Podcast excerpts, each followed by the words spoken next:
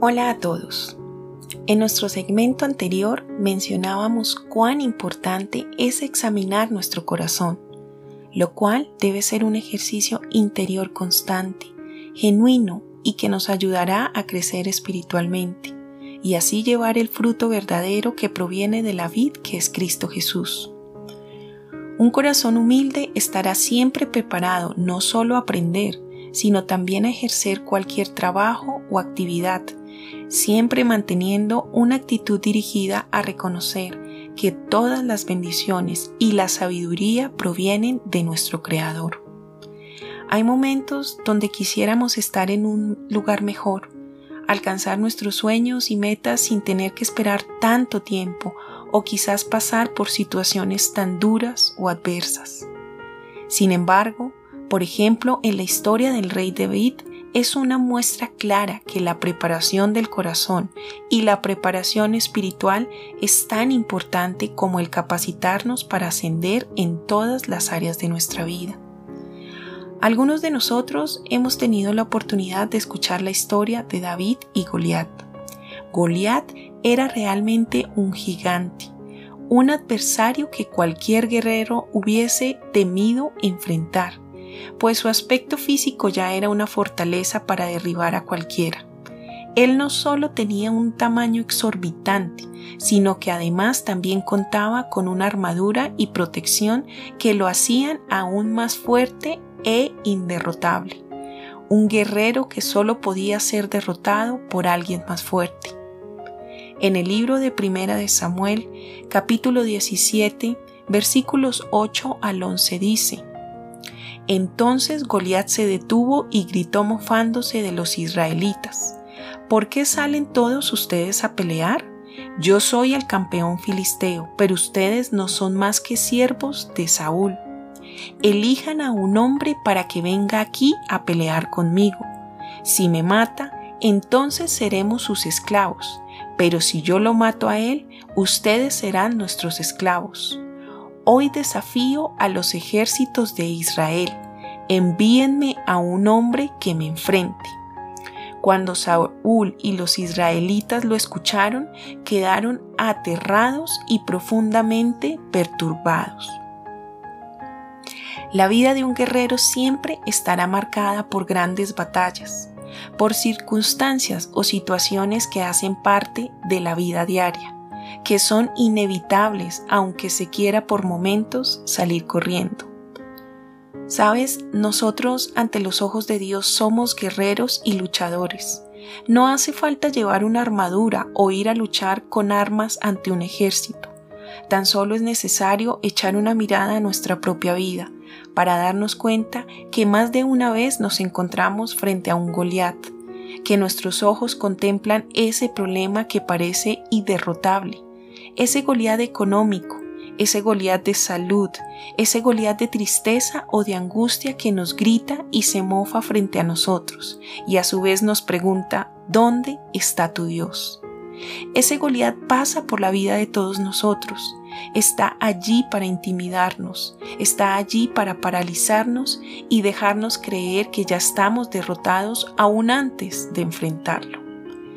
Ahora te invito para que escuches el siguiente salmo y recuerdes que en los tiempos más duros también nacen las plegarias más profundas.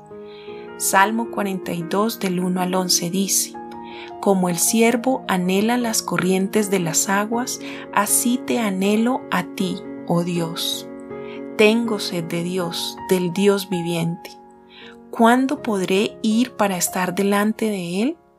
Día y noche solo me alimento de lágrimas, mientras que mis enemigos se burlan continuamente de mí diciendo, ¿dónde está ese Dios tuyo? Se me destroza el corazón al recordar cómo solían ser las cosas.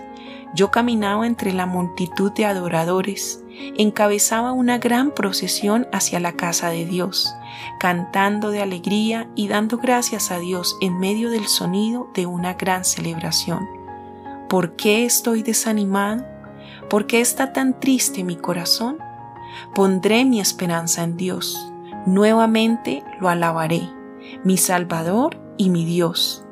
Ahora estoy profundamente desalentado pero me acordaré de ti, aún desde el lejano monte Hermón, donde nace el Jordán, desde la tierra del monte Misar.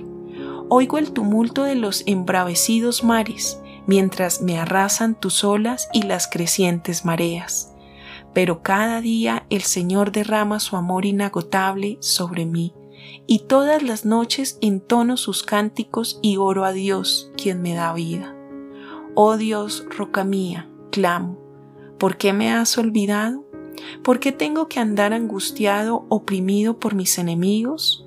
Sus insultos me parten los huesos, se burlan diciendo, ¿dónde está ese Dios tuyo? ¿Por qué estoy desanimado? ¿Por qué está tan triste mi corazón? Pondré mi esperanza en Dios, nuevamente lo alabaré, mi Salvador y mi Dios. Recuerda, nuestra esperanza está en Dios y no en lo que gritan las circunstancias o la incredulidad. Los espero en nuestro siguiente podcast. Bendiciones para todos.